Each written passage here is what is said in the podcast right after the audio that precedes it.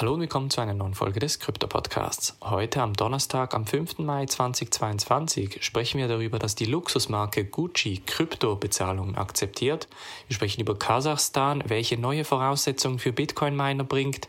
Elon Musk ändert sein Twitter-Profilbild zu einem Bored Ape. Eine Revolution, welche durch Trans Justin Sun versprochen wurde, bleibt eventuell doch aus.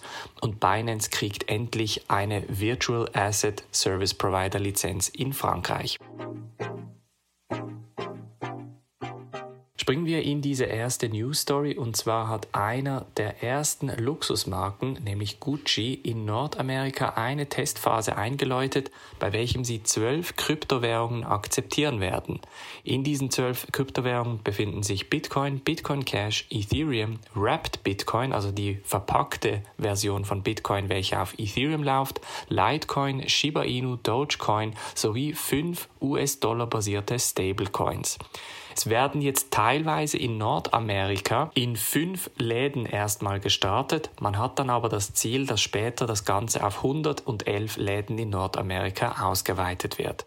Das ist jetzt nicht das erste Krypto-Projekt, das Gucci angefangen hat. Vor ein paar Wochen haben sie auch ein NFT-Projekt mit den Blue Chip NFT-Projekten wie die Pudgy Penguins, den World of Women oder den Board Ape Yacht Clubs angefangen. Von daher ist eigentlich zu erwarten, dass Gucci da noch weiter in den Kryptomarkt einsteigen wird. Dann springen wir nach Kasachstan, denn in Kasachstan hat die Regierung neue Voraussetzungen an Bitcoin-Miner gestellt. Und zwar hat ja Kasachstan seit dem letzten Jahr, als eine Art Exodus stattgefunden hat von China nach Kasachstan, doch sehr viele Miner plötzlich akzeptieren müssen, die dann eine Belastung für das lokale Stromnetz geworden sind.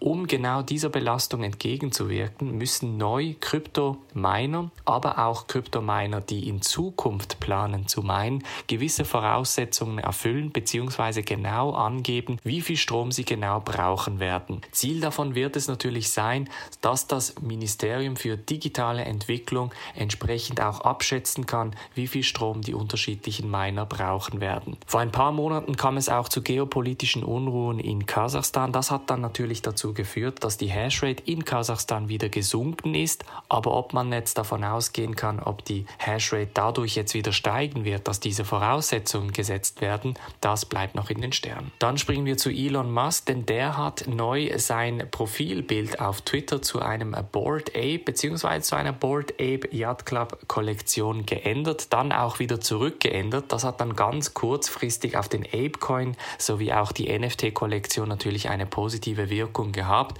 Er hat es in der Zwischenzeit wieder abgeändert. Viele haben dann gemunkelt, dass er eventuell einen Board Ape Yacht Club heilt und deshalb eben das Profilbild angepasst hat. Aber es war so typisch in Elon Musk-Manier wieder ein bisschen Trolling. Er hat in der Zwischenzeit, wie gesagt, das Profilbild wieder angepasst. Dann springen wir zu Tron, denn Justin Sun hatte ja vor einigen Wochen angekündigt, dass er einen algorithmischen Stablecoin, nämlich den Decentralized USD, also USDD, rausbringen möchte.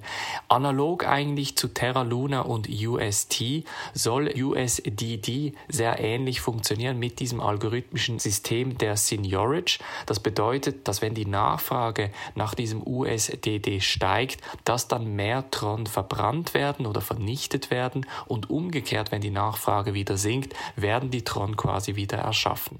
Das Interessante ist, dass jetzt einige Analysten das Ganze angeschaut haben und es sieht wirklich wie eine 1 zu 1 Kopie von Terra Luna aus.